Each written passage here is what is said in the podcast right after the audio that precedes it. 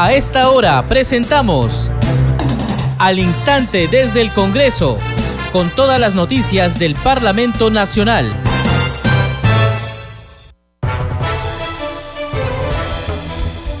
Amigos, ¿cómo están? Les damos la bienvenida a una nueva edición de Al Instante desde el Congreso y es viernes 11 de noviembre del 2022. Les acompaña Perla Villanueva en los controles Franco Roldán. De inmediato, los titulares.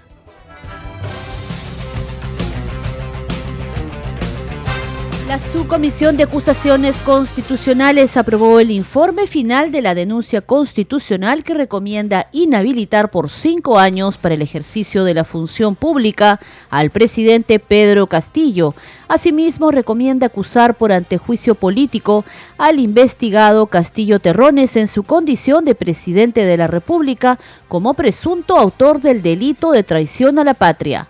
El informe deberá ser visto por la Comisión Permanente y luego por el Pleno del Parlamento. En la Comisión de Fiscalización, la ex ministra Pilar Macetti se presentó en el marco de las indagaciones por los hechos relacionados directa o indirectamente a la pandemia del COVID-19 y a la emergencia sanitaria nacional. En tanto, en la Comisión de Educación, la congresista Flor Pablo Medina de Integridad y Desarrollo sustentó el proyecto que propone la ley que regula a las escuelas de educación superior profesionales de arte.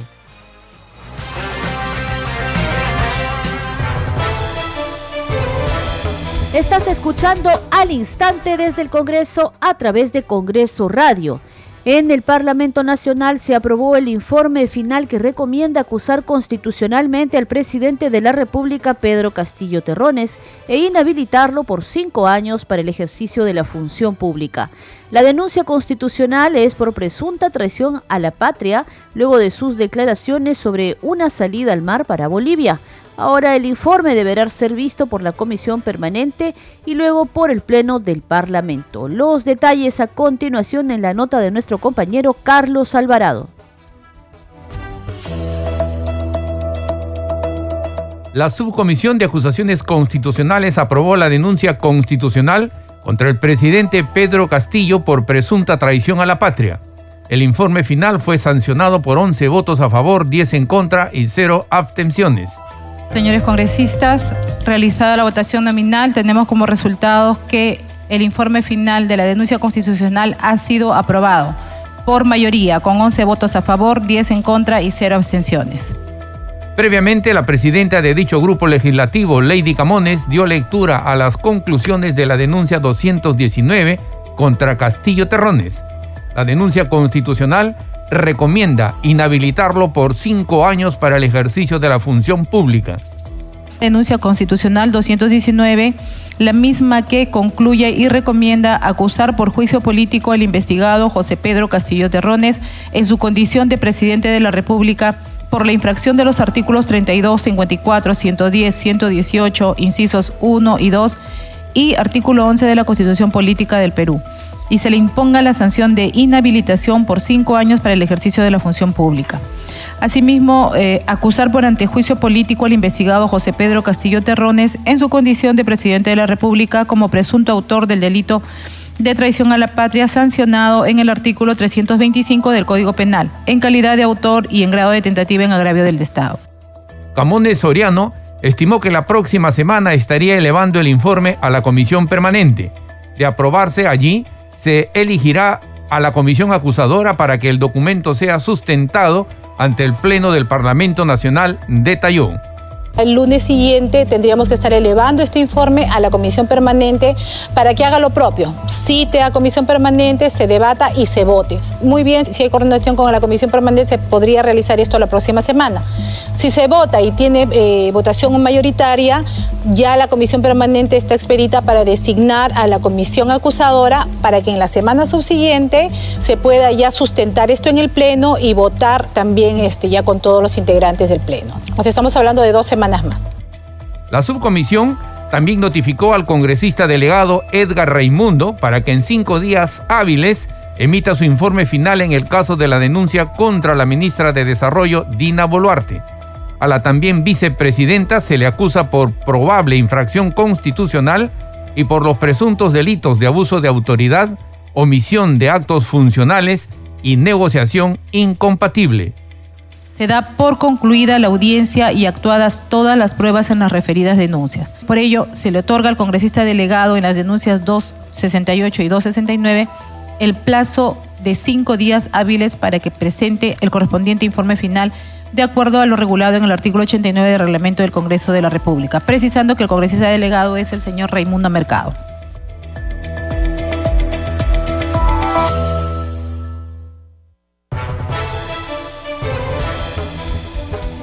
Y al respecto, la vicepresidenta del Parlamento Nacional, Marta Moyano, se refirió a esta decisión de la Subcomisión de Acusaciones Constitucionales de aprobar el informe final de la denuncia constitucional por traición a la patria contra el presidente Pedro Castillo. La parlamentaria explicó que esta denuncia ahora pasará a la Comisión Permanente y luego al Pleno del Congreso. Moyano cuestionó además que el presidente Castillo haya dicho que el Parlamento no mira las necesidades de la población los votos en la subcomisión y otra es en la permanente que corresponde y otra es en el pleno, para que ustedes estén atentos, ¿no? En la subcomisión obviamente había una votación, eh, uno de los congresistas no podía votar porque es la que presentó la denuncia antes de ser miembro, ojo, ¿ya? O sea, no cometió ninguna infracción, simplemente dijo no puedo votar porque es la que presentó la denuncia. Eso no significa que en, el en la permanente no pueda votar, ahí sí puede votar, ¿no? Eh, hay una congresista que no estuvo, creo que la congresista Rosario Rocío, Rocío Torres no estuvo, entonces no significa que en la permanente este, pueda votar o no, sí puede votar. No sabemos el sentido de su voto porque eso no lo puedo definir yo, pero así es. Y recuerden que una vez cuando se vote en la permanente se va al pleno y en el pleno nadie de la permanente podría votar. Recuerden eso, ¿no? Y es la mitad más uno el número legal sin la participación de la permanente. O sea, sería como 51 votos. Congresista, quería preguntarle, en el caso de varios parlamentarios, la señora Susana Paredes, otros más han señalado, han criticado ¿no? este resultado, pero también han dicho de que habría nulidad porque no se llamó a segunda votación. ¿Perdón? El caso del señor a segunda votación. Sí, no se llamó. Bueno, yo recuerden que yo no he estado, yo no he estado en la comisión, ojo, ¿ya? Porque yo obviamente he tenido que retirarme de la comisión, mi bancada me ha retirado porque yo tengo un proceso, una querella contra la camarada Lucero, por si acaso. Por eso eh, no estoy en la comisión. Pero no sé qué sucedió. O sea, uno llama lista y tiene que responder, ¿no? Al llamado o al voto. No, no hay segunda votación. Lo que pasa es que hubo varias inasistencias, entonces el congresista Balcázar lo que señala, lo que señala es que no hubo un segundo llamado para que pueda. Ah, bueno, eso no es una regla, por si acaso, ¿ah? Eso no está establecido en ningún lado. Ojo, ¿ya? Hay que tener en cuenta algo. Cuando un parlamentario es parte de una comisión, cualquiera que fuera, su obligación es estar en la comisión. Y en las comisiones se está permitiendo una virtualidad. Ojo, entonces, si yo no estoy acá, puedo estar de donde sea y a cumplir con mi trabajo. Ustedes nos pagan por eso. Continuamos con más información. Vamos ahora con noticias de la Comisión de Constitución y Reglamento del Congreso de la República, que a esta hora se encuentra sesionando. Debate el proyecto de decreto de archivo del proyecto de ley 174-2021 que propone derogar la ley 31355 que desarrolla el ejercicio de la cuestión de confianza. Escuchemos al presidente de este grupo de trabajo parlamentario, el legislador Hernando Guerra García, parte de su sustentación de este proyecto de decreto de archivo. Parlamentarios, la democracia no puede ser ingenua. En el proyecto del decreto de archivamiento que presentó, que presento yo ahora en este momento en el marco de lo establecido en el inciso C del artículo 70 del reglamento del Congreso de la República y que se les ha hecho llegar a cada uno de ustedes, podrán advertir de manera manifiesta la tangible inconstitucionalidad del contenido de la propuesta legislativa, pues esta no busca mejorar o desarrollar los mecanismos de control político. También lo que busca es eliminar por completo cualquier mecanismo de control para regular la cuestión de confianza. Colegas, de ahí cuando afirmamos que el proyecto de ley presentado por el Ejecutivo es claramente inconstitucional. Lo hacemos en atención a que la ley 31355 ya fue materia de control constitucional por el máximo intérprete en la Constitución, el Tribunal Constitucional del Perú, en la sentencia del Pleno de fecha 3 de febrero del 2022, recaída sobre el expediente 00032-2021. Validó y refrendó la constitucionalidad de esta norma que hoy el Ejecutivo pretende derogar, como habían dicho, abrogar. Señores congresistas, cualquier ciudadano sabe que lo resuelto por el Tribunal Constitucional es incuestionable. Y hasta un estudiante de ciclos iniciales de derecho o de cualquier otra profesión sabe que lo resuelto en una sentencia del Tribunal Constitucional ya no se puede cuestionar. Señores congresistas, cuando la división de poderes surge en la historia, surge en Inglaterra y lo que busca es controlar el poder del rey. Por eso es importante mantener esa división de poderes. Y por eso es importante que el rey no pueda disolver cuando quiere y como quiere el Parlamento. Y si lo traemos aquí, es que por eso es importante que un presidente no pueda de manera caprichosa disolver el Congreso. Tienen que haber reglas, tienen que estar las cosas claras y los asuntos claros. Porque aquí están aquellos que han sido elegidos por el pueblo. En el Ejecutivo hay también uno elegido por el pueblo, pero los ministros no han sido elegidos por el pueblo. Por ello, señores congresistas, y bajo esa misma línea política, esta propuesta es de archivamiento y defiende nuestra democracia de un poder ejecutivo que no puede estar haciendo estas propuestas y que puede limitar lo que se llama el Estado de Derecho.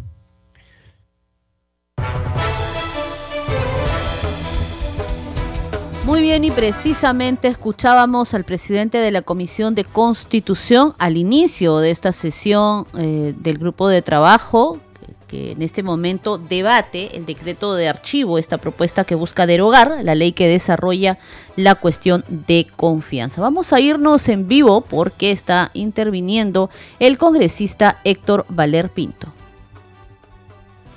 Pero no es el caso, porque la comisión, posiblemente los miembros de la comisión anterior, debatieron y seguramente en el debate no se votó.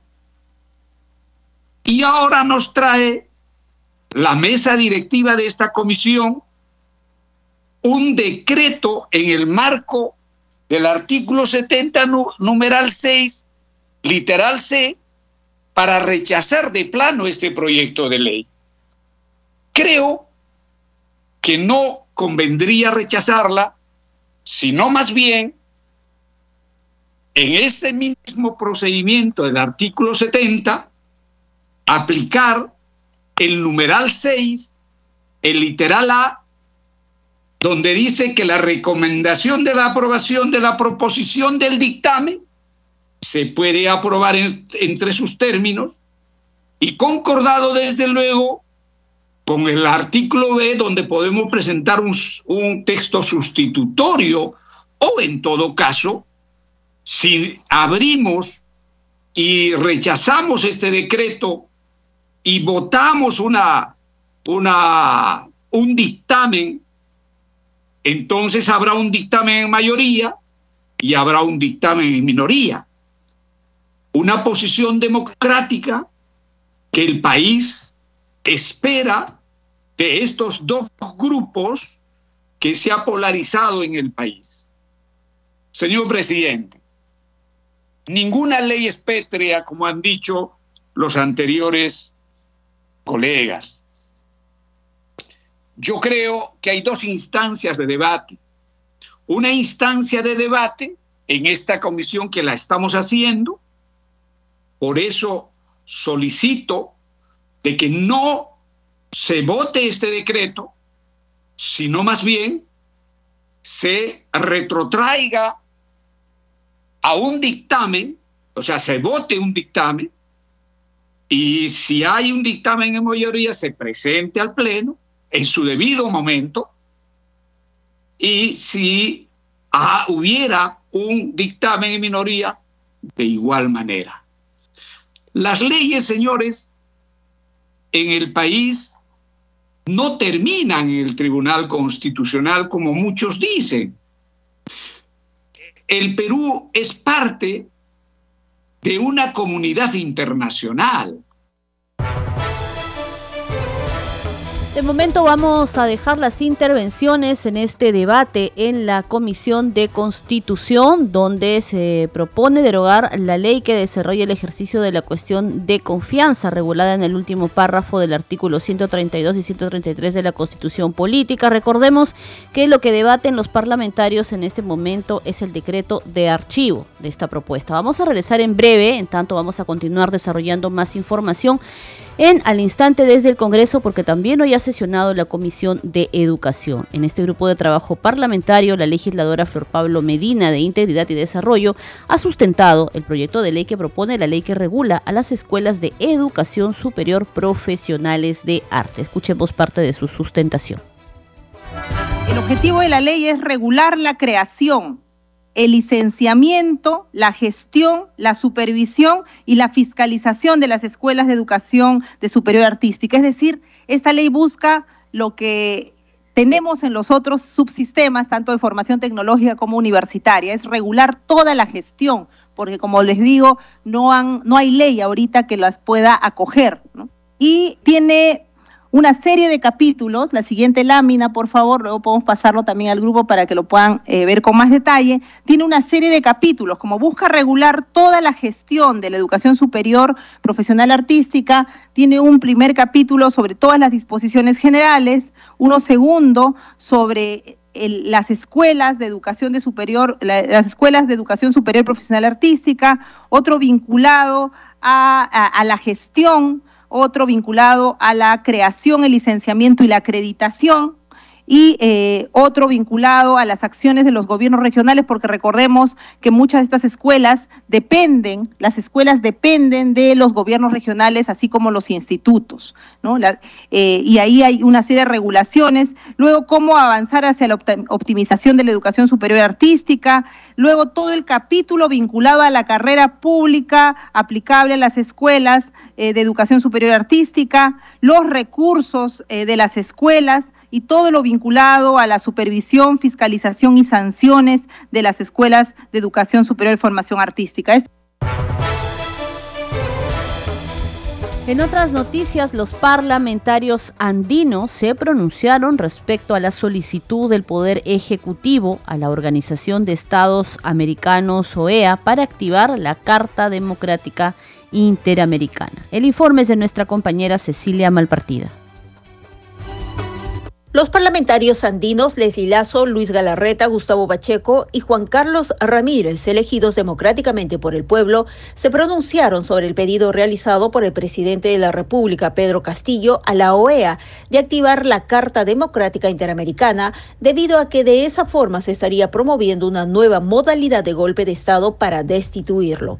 Al respecto, el documento señala que debido a los graves hechos de corrupción y negligencia del mandatario Castillo y personas personas de su entorno que están bajo investigación de la Fiscalía por pertenecer a una organización criminal, el Congreso de la República realiza su función de fiscalizar el correcto uso del dinero de los peruanos a través del control político que se realiza mediante mociones de interpelación y censura, recibiendo y resolviendo denuncias constitucionales. Por tanto, dicen los parlamentarios andinos, el Congreso de la República, en uso de sus facultades, consideró, debatió y resolvió la censura de cinco ministros por graves hechos de corrupción. El documento señala que los mecanismos contemplados en la Carta Democrática Interamericana se activan en situaciones que ponen en riesgo el orden institucional democrático de un país miembro o cuando el legítimo ejercicio del poder se ve afectado por una vulneración de orden constitucional, lo cual no ocurre en el presente caso. Por ello, invocan a los representantes de la OEA que no permitan alterar los mecanismos supranacionales diseñados para la defensa de la democracia y no se empleen en favor de una denunciada e investigada organización criminal. Los parlamentarios andinos también rechazaron por considerarlo inconstitucional el pedido del presidente del Consejo de Ministros de querer plantear una cuestión de confianza sobre asuntos que son de competencia exclusiva y excluyente del Congreso de la República. Continuamos en al instante desde el Congreso y en la Comisión de Constitución y Reglamento continúa el debate del proyecto de decreto de archivo del proyecto de ley que propone derogar la ley 31355 que desarrolla el ejercicio de la cuestión de confianza. En estos últimos minutos han estado interviniendo parlamentarios de las diferentes bancadas sentando posición respecto a este proyecto de decreto de archivo. Vamos a escuchar en este momento al congresista Wilson Soto Palacios. Congreso conozco pues el procedimiento parlamentario. Entonces aquí no, no, no vengamos que hay una dictadura parlamentaria. Señor presidente, yo creo que, y también se debe respetar la sentencia Tribunal Constitucional recaído en el expediente 032-2021. Entonces, si, si nosotros no respetamos, si bien es cierto, vivimos en un Estado de Derecho, entonces si no, si no vamos a respetar, entonces, ¿de qué vamos a hablar? Yo creo que también las reglas de juego están clarísimas. Entonces aquí, por ejemplo, hay cosas que no me gusta, bueno, pues tengo que arañarme, un montón de cosas. Creo que no se trata de eso, señor presidente. Aquí, por ejemplo, nosotros estamos actuando de acuerdo a la normativa. Por ejemplo, el Poder Ejecutivo. Y antes hay mencionado, el, el Poder Ejecutivo pues no tiene iniciativa, por ejemplo, ¿cómo nos va a decir derógalo esta ley? El Congreso de la República, señor presidente, según el artículo 32, es, es nuestra facultad que nosotros podemos modificar, podemos oprimir, podemos derogar. Eso es facultad del Congreso de la República. Entonces yo, creo que eh, el, primer ministro no sé a qué busca, solo, solo busca distracción. Bueno, con esto, por ejemplo, con lo que ha presentado, ha tapado, por ejemplo, el maltrato que ha recibido la periodista Azul Carreño. De ahí nadie, nadie se habló. Taparon con este, señor presidente.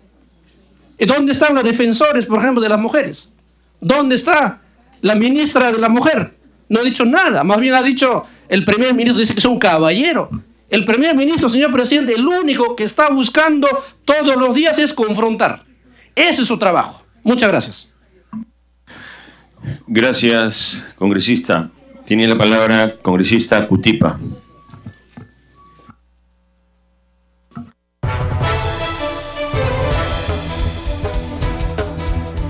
En al instante desde el Congreso. Les contamos ahora que la vicepresidenta de la Comisión de Fiscalización, Patricia Chirinos, informó que a la sesión de hoy asistieron testigos e investigados que han estado involucrados en pruebas y vacunas en tiempo de la pandemia de COVID-19. También ha informado que el expresidente de la República, Martín Vizcarra, será citado para una nueva fecha bajo apercibimiento de ser conducido por la fuerza pública. ¿Cómo se ha desarrollado la comisión? ¿Cuáles han sido los puntos más resaltantes? Porque ha habido varios invitados. Bueno, eh, Hemos tenido en calidad de testigo y también en calidad de investigados estas cuatro personas que ustedes saben estuvieron en el, en el tema de las vacunas y de las, de las pruebas que se hicieron para lo del el, COVID-19. Solamente hemos recogido pues este, sus respuestas, ¿no? Y ahora tiene que pasar a todo el proceso de investigación todavía no se puede adelantar nada. El expresidente Vizcarra estuvo invitado, pero nuevamente no llegó. ¿Cómo... Nuevamente no llegó, ya lo que correspondería es eh, llamarlo de grado fuerza.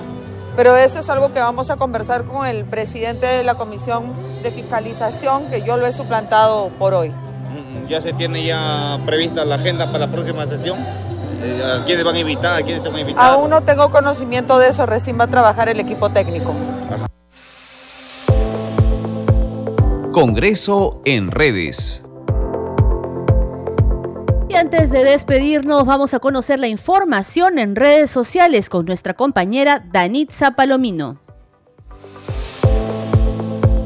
Muchas gracias Perla, vamos a dar cuenta de las publicaciones en redes sociales. Iniciamos con la cuenta oficial del Congreso de la República, dice Congreso Informa, con 11 votos a favor, la Subcomisión de Acusaciones Constitucionales aprobó el informe final de la denuncia constitucional que recomienda inhabilitar por cinco años para el ejercicio de la función pública al presidente Pedro Castillo.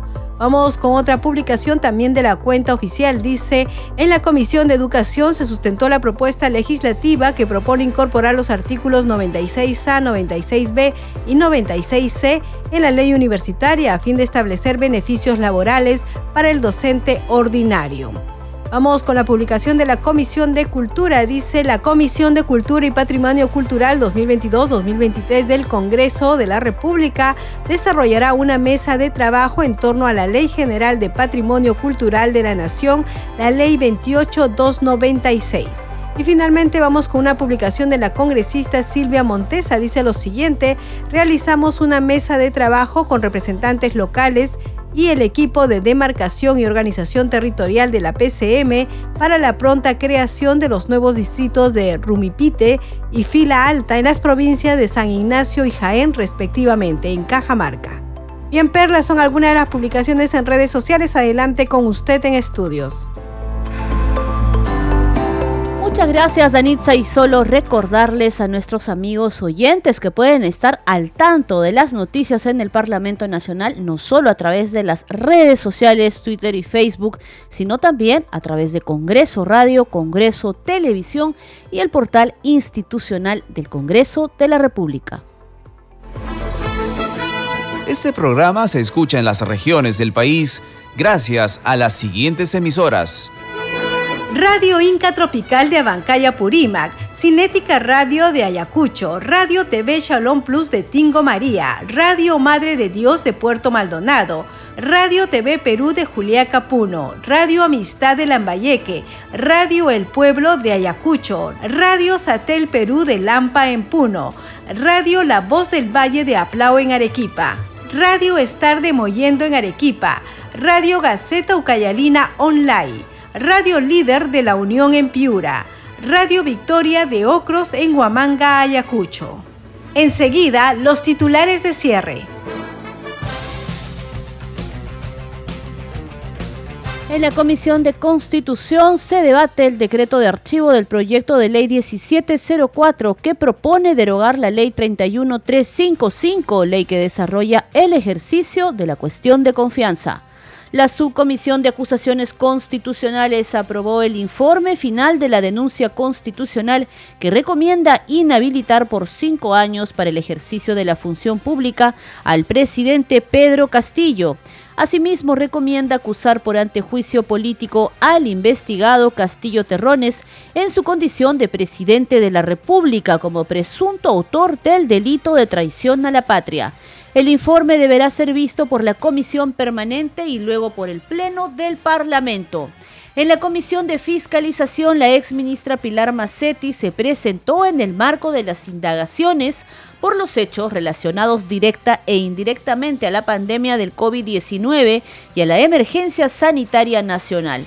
En tanto, en la Comisión de Educación, la congresista Flor Pablo Medina de Integridad y Desarrollo sustentó el proyecto que propone la ley que regula a las escuelas de educación superior profesionales de arte.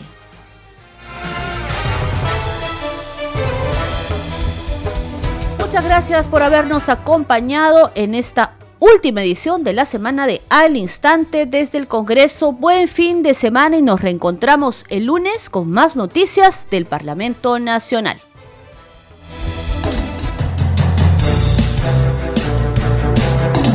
Hasta aquí, al instante desde el Congreso, con todas las noticias del Parlamento Nacional.